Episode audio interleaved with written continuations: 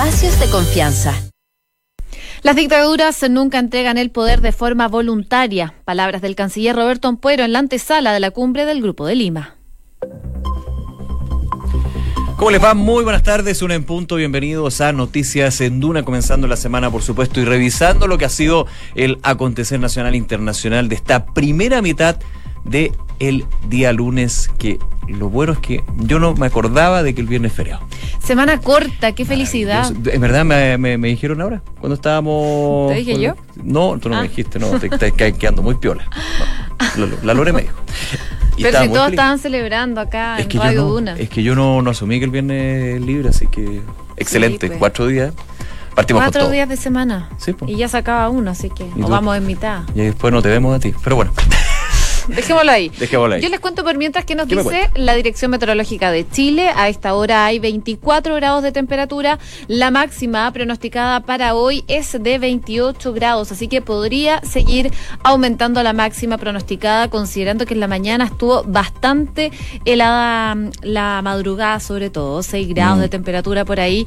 Y tener esta máxima llama bastante la atención para hacer otoño. Ya lo hemos dicho, pero todo va cambiando durante a través de los años. Y cambiando mucho porque el sábado mucho frío, 15 grados, 14 grados se, se, sintió. Así que bueno.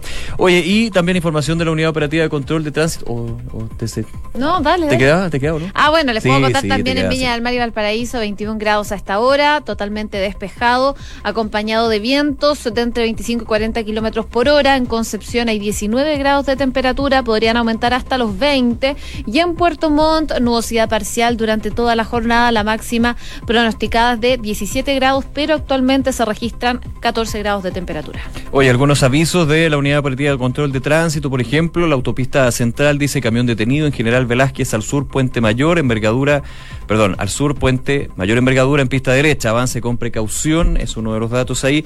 También hace un rato en la comuna de Providencia, un bus del transporte público en Pana, en Nueva Providencia, el Oriente, altura Antonio Varas, ocupar la primera pista. Y viendo por acá, semáforo apagado Luis Taller Ojea con Elidoro Yáñez en Providencia. Algunos de los datos ahí que entrega la Unidad Operativa de Control de Tránsito. Hace tres horas, eso sí, hace mucho rato, hablaba de trabajos en la vía en Avenida Las Condes al poniente, la altura de San Damián, reducción de pista derecha. Me imagino que eso puede seguir porque hay trabajo. Entonces, atento también ahí en la comuna de Bitácora. Una con dos minutos, revisamos las principales noticias en los siguientes titulares. El presidente Sebastián Piñera llamó al Grupo de Lima a fortalecer la presión en contra de Nicolás Maduro y hacer cada día más duro y más difícil para la dictadura permanecer en el poder, dijo. El encuentro que se está realizando en Santiago va a abordar los últimos acontecimientos de la crisis de Venezuela. Además, Piñera agregó que reabrir caminos de diálogo con un dictador es hacerle ganar tiempo y por lo tanto postergar a la causa de la recuperación de la libertad, la democracia y los derechos humanos. El ministro de Hacienda, Felipe Larraín, abordó esta mañana la incómoda posición de Chile en medio del público enfrentamiento entre China y Estados Unidos, el cual se acentuó este fin de semana luego de las declaraciones que hizo en el país Mike Pompeo. Larraín reconoció que existe una competencia entre ambas superpotencias por la hegemonía mundial, pero que el rol de nuestro país es relacionarse de manera adecuada con ambos. El senador Juan Pablo Letelier, Letelier negó haber hecho gestiones por los jueces suspendidos en la Corte de Apelaciones de Rancagua. El parlamentario eh, dijo que y acusó una operación política en su contra. Además, aseguró que parte de este supuesto montaje viene desde su propio partido. Suspendieron las clases en Lampa y en Colina debido a un incendio en un acopio de neumáticos. Desde la Intendencia confirmaron que se van a suspender estas actividades académicas en la comuna del norte de la capital debido al desconocimiento de las sustancias que se podrían haber quemado en este acopio ilegal de neumáticos que fue consumido durante la noche. En noticias internacionales, la Fiscalía de Perú pidió prisión preventiva para Pedro Pablo Kuczynski, su secretaria y su chofer en el marco del caso Odebrecht. Con la petición de la Fiscalía, tanto el exmandatario como sus ex colaboradores podrían estar detenidos durante un plazo de hasta 36 meses. El informe sobre las injerencias rusas en las elecciones de Estados Unidos del año 2016 se va a publicar este jueves. La divulgación del informe, que tiene 400 páginas, va a ocurrir más de tres semanas después de la difusión de un polémico resumen elaborado por el fiscal general Bill Barr, que Trump reivindicó como una exoneración total. El presidente de Ecuador reveló que Juliana Sánchez intentó usar la embajada de Londres como centro de espionaje. Lenín Moreno recalcó que el retiro del asilo político al fundador de Wikileaks no fue arbitrario, sino basado en la legislación internacional. Y en el deporte, les contamos que tras una gran semana en Estados Unidos llegó a Chile Cristian Garín, el tenista nacional que viene de ganar el ATP de Houston. Luego de 10 años de sequía en estos torneos, dijo que esta semana fue una gran experiencia. Con este título, Garín quedó ubicado en el lugar número 47 del ranking ATP, el mejor de su historia. Y ya es oficial, el Dakar dejará Sudamérica y partirá a Asia. Tras 10 años en este lado del mundo, la organización se va a trasladar a los desiertos de Medio Oriente y Arabia Saudita.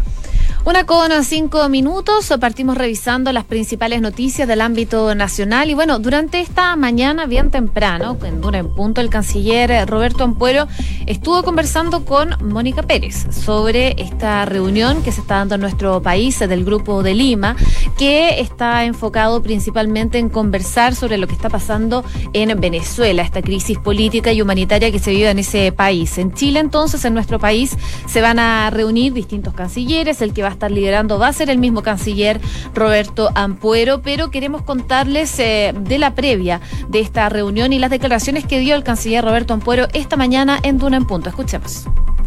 El interés primordial viene del pueblo de Venezuela y en este sentido de vivir en democracia y en libertad y vivir con eh, acceso a la, a la prosperidad mínima que quiere todo pueblo. Y en este sentido el Grupo de Lima lo que hace es respaldar esos esfuerzos, esos intentos y esos deseos del pueblo de Venezuela por vivir en democracia y libertad. Y, y entonces, usted sabe, las dictaduras, y estamos hablando de una dictadura, Nicolás Maduro es una dictadura, nunca entregan el poder en forma voluntaria. Y eso implica que hay que incrementar la presión.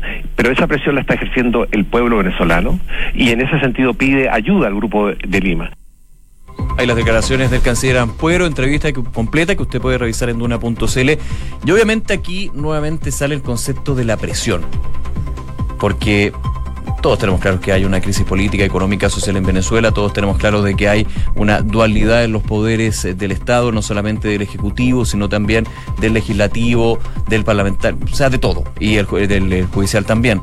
Claro, el Judicial evidentemente está más coaptado por eh, el régimen chavista, pero cuando el canciller por habla de presión y la presión que tienen que ejercer los aliados, en este caso, a eh, los opositores de Nicolás Maduro, liderados por Juan Guaidó, uno dice, ¿qué tipo de presión? Es justamente lo que se está revisando en este encuentro que se realiza en la capital, liderado por los cancilleres de Chile, Roberto Ampuero, y el eh, canciller de Perú, Néstor Popolicio. Y evidentemente también hubo palabras del presidente Piñera, que ha sido muy activo en eh, señalar de que tiene que haber una... Eh, actitud más activa por parte de los vecinos de Venezuela, algo que muchas veces algunos han criticado por señalar, bueno, pero ¿Qué estamos hablando con presión? Estamos hablando de una intervención militar.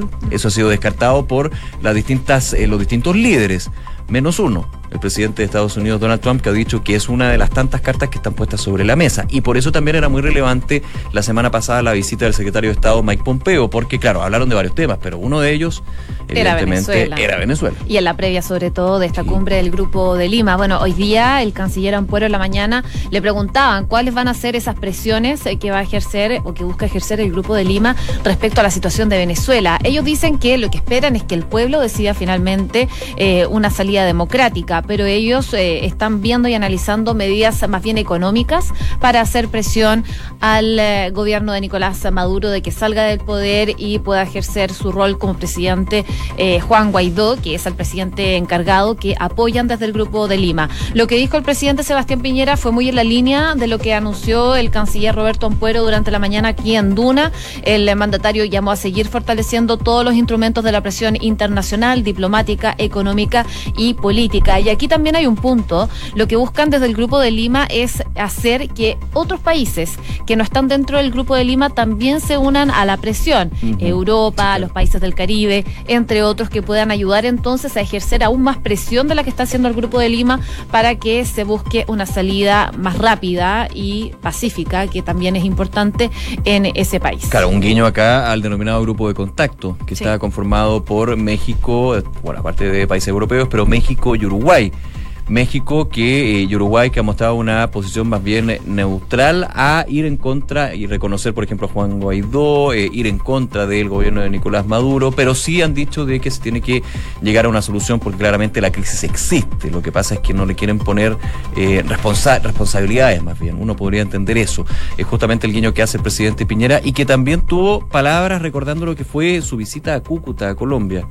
Decía lo siguiente, tenemos que dar pasos adicionales. En primer lugar, hacer todo lo posible para que ingrese la ayuda humanitaria, porque es un tema literalmente de vida o muerte para muchos habitantes en Venezuela, lo cual es un hecho. El punto es que la última entrega de ayuda humanitaria, que no entró nada, no, fue quemada. Que fue quemada desde el punto de vista práctico, fue un fracaso a juicio de muchos, desde el punto de vista de política internacional, fue un éxito en términos de mostrar la situación que se vivía y generar aún mayor presión internacional para eh, que eh, finalmente el gobierno de Nicolás Maduro termine llegando a elecciones democráticas transparentes y que ahí efectivamente el pueblo venezolano decida quién es el que gobierna el país. No, y también eh, muestra un punto que ya, finalmente la ayuda humanitaria no entró, fue un fracaso, pero también lo que se buscaba intentar con este, mm, este esta entrada de ayuda humanitaria era si finalmente los militares iba a seguir, iban a seguir apoyando a Nicolás Maduro o no. Algunos de ellos desertaron, pero no fue suficiente para ejercer esta presión porque sabemos que el respaldo que le dan los militares, el ejército a Nicolás Maduro es fundamental para ver si él sigue o no en el poder. Una de la tarde con 11 minutos. Escuchas Noticias en Duna con Josefina Stavrakopoulos y Nicolás Vial. Hoy recordábamos la eh, visita rápida que tuvo eh, Mike Pompeo, secretario de Estado norteamericano, a nuestro país, también a otros de la región, y que dejó varias coletazos. Claro, no, por el tema de Venezuela. De hecho, bueno, sí, en realidad sí por el tema de Venezuela, pero ligado a China. Y ustedes preguntarán, ¿pero qué tiene que ver China con Venezuela? Es que Mike Pompeo en esta gira que hizo por varios países de la región, incluido Chile, hizo y hizo mención directamente a que China habría estaría financiando al gobierno de Nicolás Maduro y por ende también eso tiene mucho que ver con las decisiones en organismos internacionales por parte de China de mantenerse eh, más bien con la mirada de buscar otra solución, pero no bajar o derrocar al gobierno de Nicolás Maduro. Mike Pompeo lanzó una crítica con respecto a que es eh, el Estado de China quien ha estado financiando al gobierno de Nicolás Maduro y eso también en un contexto bien complejo las relaciones estadounidenses-chinas, no solamente por la guerra comercial, sino por la situación de Huawei, una de las empresas tecnológicas más importantes de China que Estados Unidos, el gobierno de Donald Trump, ha acusado de espionaje y de conspiración. Así es, eh, eh, Mike Pompeo acusó aquí en nuestro país de corrosivas y eh, las inversiones que está haciendo el gigante asiático y, y, también dicen que dan vida a la corrupción, generando por supuesto una rápida réplica de Beijing, que no está para nada contento con esta situación, pero esto también complica a Chile. ¿Por qué? Porque se dio también en nuestro país estas declaraciones. El ministro de Hacienda, Felipe Larraín, tuvo que abordar este tema durante la mañana, que es una incómoda posición finalmente que tiene Chile. Y lejos de entrar en esta polémica, eh, la autoridad eh, fue bastante cuidadoso en cuanto a sus declaraciones y en conversación con una radio reconoció que existe una competencia entre ambos países por la hegemonía mundial, pero que Chile debía relacionarse con ambos de manera adecuada. Hay algo de eso, hay algo de competencia entre las principales potencias, pero tenemos que tener relaciones adecuadas con ambos. Respecto de esto mismo, se refirió esta mañana en un Punto también el canciller Roberto Ampuero en cuanto a la situación que se está generando con esta discusión que tiene metido a Chile entre China y Estados Unidos, cuál va a ser la relación de nuestro país con China. Vamos a escuchar lo que dijo el canciller Roberto Ampuero. Nosotros siempre estamos dispuestos a escuchar a, todos los eh, integrantes de la comunidad internacional. Por eso que hemos tenido, ¿verdad?, la visita el día viernes del secretario de Estado Pompeyo y vamos a ir próximamente a China. Entonces nosotros escuchamos. Ahora lo importante es saber lo siguiente el, gobierno del presidente Piñera eh, y el presidente Piñera cuando toma las decisiones con respecto a lo que va a hacer, lo hace siempre teniendo en cuenta los intereses de Chile. Eso está en lo central. Si usted me pregunta si Chile va a optar por, eh, tiene que, eh, va a elegir entre China y Estados Unidos, sabe, Chile elige a Chile. Y eso es lo central y es el mensaje central siempre de nuestro gobierno. Claro, Chile elige a Chile porque también convengamos que el interés comercial que se tiene con Estados Unidos y China es potente, o sea, dejar a uno mal parado frente al otro y viceversa no te conviene para nada. También en un contexto, claro, que aquí estamos hablando del el conflicto que se genera entre declaraciones, declaraciones diplomáticas, evidentemente, de hecho, de China se habló de, de declaraciones difamatorias por parte del secretario de Estado Pompeo, eh, desde el punto de vista diplomático, pero también desde el punto de vista comercial. Estamos todavía en una guerra comercial que eh, hace un mes, de hecho, decíamos que ya estaba a punto de firmarse acuerdo y no ha pasado nada. Entonces, este tipo de cosas también aparecen y Huawei, insisto, que es un, es un tema quizás el más profundo de todo. Aquí andamos con muchas declaraciones. Claro, aquí está Venezuela, perfecto, pero lo de Venezuela es un ápice de toda la complicada relación que tiene China y Estados Unidos que han logrado acercarse en términos comerciales, al parecer en diplomáticos. No las declaraciones de Pompeo uno entiende como que no fueron al voleo, o sea, no fue porque se le ocurrió decir que China está financiando a Venezuela porque algún periodista preguntó, sino porque evidentemente tienen su qué, su qué para dejar, por ejemplo, mal parado a China los organismos internacionales con respecto a Venezuela, es generarle un problema también en esta negociación que están haciendo en términos comerciales. Lo que dice el, el canciller pero está, está bien, creo yo, está correcto. Chile elige a Chile porque a China le vendemos cobre y a Estados Unidos le vendemos multiplicidad de productos, entonces estar mal con uno y con otro, se puede complicar bastante. Eso sí, en lo diplomático, cuando terminamos con el tema comercial, cambia la cosa. Cambia la cosa. Bueno, vamos a ver que sí en estas relaciones, porque la influencia de Estados Unidos en América Latina está cada vez más desafiada por China y esto, por supuesto, es una situación que le complica a Estados Unidos, porque ya sabemos, son tenemos distintos intereses comerciales, así que probablemente se va a complicar esta situación. Lo que es concreto y lo que dijo el canciller Ampuero durante esta mañana es que todavía no hay nada definido en cuanto a la posición que va a tomar Chile. Él dice que el presidente Piñera, quien es finalmente el que toma la decisión de qué hacer, de qué lado ponerse.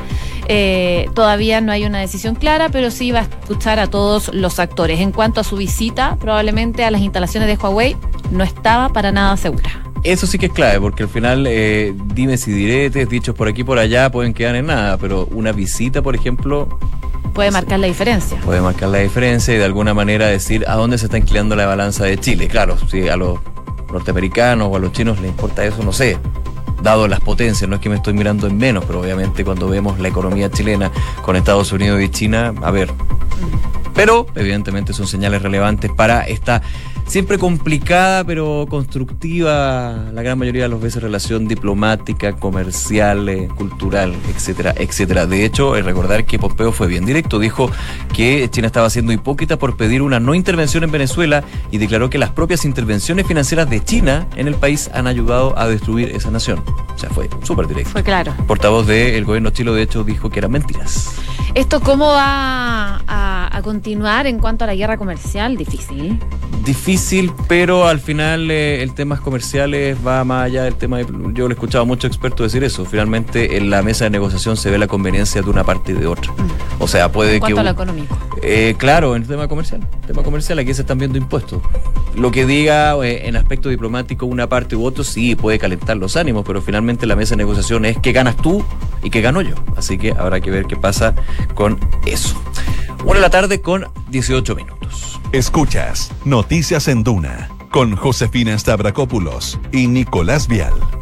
Oye, ya ha tenido que salir a defenderse el senador Juan Pablo Letelier luego de que se diera a conocer una foto en donde aparecía con el fiscal Jorge Abbott y con eh, los magistrados que se encuentran suspendidos de la Corte de Apelaciones de Rancagua. Estuvo dando declaraciones en varios medios eh, y defendiéndose también de esta situación. Se refirió a esta cita que tuvo en concreto con el fiscal Jorge Abbott el eh, pasado 19 de noviembre para abordar conflictos que se están generando en la región. Él apuntaba principalmente a dimes y diretes. En una entrevista con eh, la tercera durante esta mañana, no quiso referirse en concreto en cuáles eran estos dimes y diretes que se habían generado en esa región, pero él justifica eso como una para tener una entrevista finalmente con el fiscal nacional. Él culpa también eh, a su partido, al Partido Socialista, eh, o algún sector de ese partido de estar causándole, no sé, una vendetta, por decirlo entre comillas. una conspiración interna conspiración interna eh, y, bueno,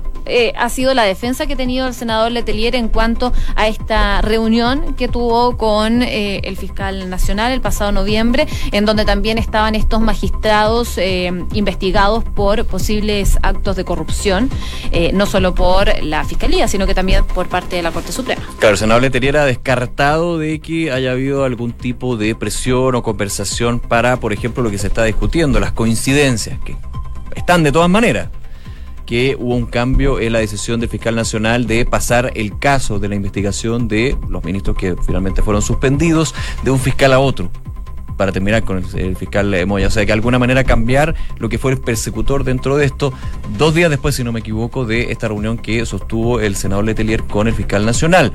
A ver, han habido varias reacciones y especialmente las relevantes son del Partido Socialista, porque ya la semana pasada el eh, diputado Marcelo Díaz eh, señalaba que había que pasarlo al Tribunal Supremo. Mm. Entonces ya desde la misma tienda se estaba poniendo en duda lo que fue esta reunión con el fiscal nacional, pero también esta fotografía que fue publicada en su minuto por Radio Bio Bio, donde aparecía comiendo con con eh, dos de los tres ministros suspendidos, eh, el Guete Vázquez, si no me equivoco. Él ha dicho que esa comida fue en un lugar público, que no significó nada, que se junta con muchas personas. Claro, y él dice que los conocía, que no eran amigos, no era eh, del caso de ir a la casa uno del otro, pero tenían una relación porque él trabaja en esa región. Justamente, pero lo que pasa es que desde el mismo Partido Socialista hay algunas voces que obviamente ya se dan por trascendidos, no quiere decir quién lo dice, pero que hablan de un senador Letelier que tiene bastante poder en la región. Entonces, que ese tipo de reuniones más bien obedecen a una especie de caudillismo. Yo le pondría el concepto, no lo he escuchado, pero con las reacciones que he escuchado, que, que, he leído por ahí, se habla más bien de un caudillo. Él ha descartado eso. De hecho, en una entrevista en la mañana dijo, si yo tuviera tanto poder en la región, ¿por qué eh, alcaldes son de, la UDI? ¿Por qué eh, parlamentarios son de Chile Vamos? Ahí es distinto, senador, porque eso son elecciones populares. Si aquí lo que se habla es que cuando hay una influencia desde un eh, estatus de poder, puede haber, por ejemplo, designaciones de uno de otro lado. No lo estoy sumando ahí, pues no, no hay ninguna evidencia de eso, por favor, pero... Ay, casi me caigo. Para que se entienda. Y evidentemente hay varias declaraciones. Por ejemplo, el ex diputado presidente, ex presidente también del Partido Socialista, Osvaldo Andrade, dice que tiene que dar eh, explicaciones de esto, de efectivamente dar explicaciones si fue un error político. Yo le escuché una entrevista y también en la tercera hoy día una entrevista al senador Letelier donde habla que efectivamente puede haber sido un error, pero que eh, no va más allá. Pero desde el punto de vista de la política interna del Partido Socialista es un tema que podría ser visto por el Tribunal Supremo. Hay que ver si eh, se declara lo, se declara admisible la queja que han entregado algunos militantes del partido contra el senador Letelier en todo lo que es este tema, porque lo de Letelier no es el foco, no es lo más grave. Lo más grave es la situación que se vive en el Poder Judicial de Rancagua con esta corte de apelaciones que, de hecho, ayer un reportaje de Santiago Pavlich, un informe especial, muestra que hay de todo un poco. O sea, hay pedidos de ayuda por aquí, por allá, contrataciones medio brujas, de parientes de, cuando la ley es súper clara que con el primer nivel de consanguinidad no puede estar dentro trabajando el Poder Judicial. Y se hablaba de un cambio de nombre, de una letra, de un nombre, en vez de ponerle Carla Concel ponían... Claro, entonces hay, hay mucho que uno dice las instituciones quedan en duda, nuevamente otra más queda en duda porque ya teníamos carabineros, teníamos el Congreso, ahora el Poder Judicial enfocado en la Corte de Apelaciones de Rancagua, pero están siendo vistos de hecho los, creo que siete casos, donde siete, siete resoluciones de la Corte de Apelaciones de esta sala que está integrada por los ministros que van a tener que revisarlas, si efectivamente estaban en conforme a la ley o no y no hubo aquí un tráfico de influencias o corrupción como son los delitos que está estudiando, eh, que está investigando, perdón, el fiscal Sergio Moya en la Fiscalía Regional de Rancagua. De hecho, en la entrevista en el informe especial eh, también habla el fiscal Moya y da a entender algunos algunas cosas bien extrañas. Cuando sacaban a un ministro, llegaba eh, el, presidente de la Corte de Apelación en su minuto. Muy raro. Muy raro. Sigue, por supuesto, la investigación tanto de la Corte Suprema como de la Fiscalía, así que vamos a estar muy atentos a ver los resultados. Una con 23 minutos. Escuchas Noticias en Duna con Josefina Stavrakopoulos y Nicolás Vial. Oye, vamos a hablar un poquito de Perú, pero antes una información que está ocurriendo en estos instantes porque se ha declarado un incendio en la Catedral de Notre Dame de París, según eh, muestran varios videos ya bien impactantes, que muestran cómo esta icónica postal, este icónica estructura parisina está en eh, este incendio. El fuego parece importantes proporciones, concentrado en la parte de la cabecera del templo, en lo que es la parte ya superior. Este incendio generado una densa columna de humo que está siendo mostrada por testigos, miles de testigos que están en París, por que miles, yo creo que casi millones de testigos que quieren estar ahí. Mucha gente, además que mucha gente, mucho turista. Mucho turista, sí. Eh, es eh, un incendio que ha ocurrido durante esta jornada, esta catedral, uno de los edificios más emblemáticos de la capital francesa. Varios videos que ustedes pueden ya, de hecho, en streaming estamos viendo algunas fotografías que muestran justamente la fuerza que eh, tiene el incendio. Vamos a ver más adelante cómo se va desarrollando. Ojalá que no pasa mayores por la importancia que tiene la Catedral de París, de la Catedral de Notre Dame, no solamente para Francia, sino para el resto del mundo. Así es, y brevemente también contarle los que está pasando en Perú, porque la Fiscalía solicitó mm, eh, prisión preventiva contra el expresidente peruano Pedro Pablo Kuczynski, también para su secretaria y su chofer, todo esto por el, caso de Brecht. Así por lo menos lo está informando a esta hora el Ministerio Público de Perú en una audiencia de un recurso de apelación a la detención preliminar que, eh, como sabíamos, se generó la semana pasada y que están cumpliendo actualmente los tres investigados por este presunto delito de lavado de activos en el marco de este caso, el caso de Brecht. La Fiscalía pidió que se suspenda la audiencia para que los abogados de la investigación tomen conocimiento de este pedido de formalización de investigación preparatoria y de prisión preventiva. Si se cumple entonces, eh, las tres personas, incluidas el expresidente de Perú, podrían estar detenidos durante un plazo de hasta 36 meses. Hay que estar atento, es difícil la situación de las autoridades peruanas, ¿ah? un nuevo presidente que está ahí en el ojo del huracán por este caso Odebrecht, bueno, no solamente, pero evidentemente a nivel regional ha sido bien, bien potente. Una de la tarde con 26 minutos, revisamos las principales informaciones en los siguientes titulares. El presidente Sebastián Piñera llamó al Grupo de Lima a fortalecer la presión en contra de Nicolás Maduro y hacer eh, cada día más duro y más difícil para la dictadura permanecer en el poder. El encuentro que se está realizando en Santiago va a abordar los últimos acontecimientos de la crisis venezolana. El ministro de Hacienda, Felipe Larraín, abordó esta mañana la incómoda posición de Chile en medio del público enfrentamiento entre China y Estados Unidos, el que se acentuó este fin de semana luego de las declaraciones que hizo en el país Mike Pompeo. Larraín reconoció que existe una competencia entre ambas superpotencias por la hegemonía mundial, pero que el rol de nuestro país es relacionarse de manera adecuada con ambos. El informe sobre la injerencia rusa en las elecciones de Estados Unidos del 2016 se va a publicar este jueves. La divulgación del informe de 400 páginas va a ocurrir más de tres semanas después de la difusión de un polémico resumen elaborado por el fiscal general Bill Barr que Trump reivindicó como una exoneración total. El presidente de Ecuador reveló que Juliana Sánchez intentó usar la embajada de Londres como un centro de espionaje. Lenny Moreno recalcó que el retiro del asilo al fundador de Wikileaks no fue arbitrario, sino basado en la legislación internacional. Y en el deporte les contamos que tras una gran semana en Estados Unidos se llegó a Chile Cristian Garín, el tenista nacional que viene de ganar el ATP de Houston. Llegó luego de 10 años de sequía en estos torneos. Dijo que esta semana fue una gran experiencia. Con este título, Garín quedó ubicado en el lugar número 47 del ranking ATP, el mejor de su historia. Ya es oficial, el Dakar dejará Sudamérica y partirá a Asia. Tras 10 años en este lado del mundo, la organización se trasladará a los desiertos de Medio Oriente y Arabia Saudita. Una con 27, saludamos a nuestros auspiciadores. En Banco Vice las transferencias electrónicas son más simples. Ahora puedes copiar y pegar los datos que te comparten sin necesidad de transcribirlos uno a uno. Captura y comparte datos para realizar y recibir transferencias con tu app Banco Vice. Banco Vice simple para ti. Credit Corp Capital pone a tu disposición un equipo de especialistas que te asesoran para hacer crecer, preservar y gestionar tu patrimonio. Son parte del grupo financiero Credit Corp con más de un siglo de trayectoria en Latinoamérica y más de 30 años en Chile. Credit Corp Capital, excelencia en inversiones. Inmobiliaria Armas, empresa líder en la industria con más de 50 años de trayectoria, te invita a conocer e invertir en sus múltiples y atractivos proyectos inmobiliarios de alta plusvalía. Conoce más en iarmas.cl. Si tu empresa está creciendo y necesitas un experto, elige Bodega San Francisco. Sus 33 años dedicados al bodegaje los avala. Encontrarás desde mini bodegas hasta grandes centros de distribución. Bodega San Francisco desarrollando espacios de confianza. Una con 28, nos vamos. Viene la segunda edición de Información Privilegiada y luego la tercera PM con María José Soto. Que esté muy bien, muy buenas tardes. Buenas tardes.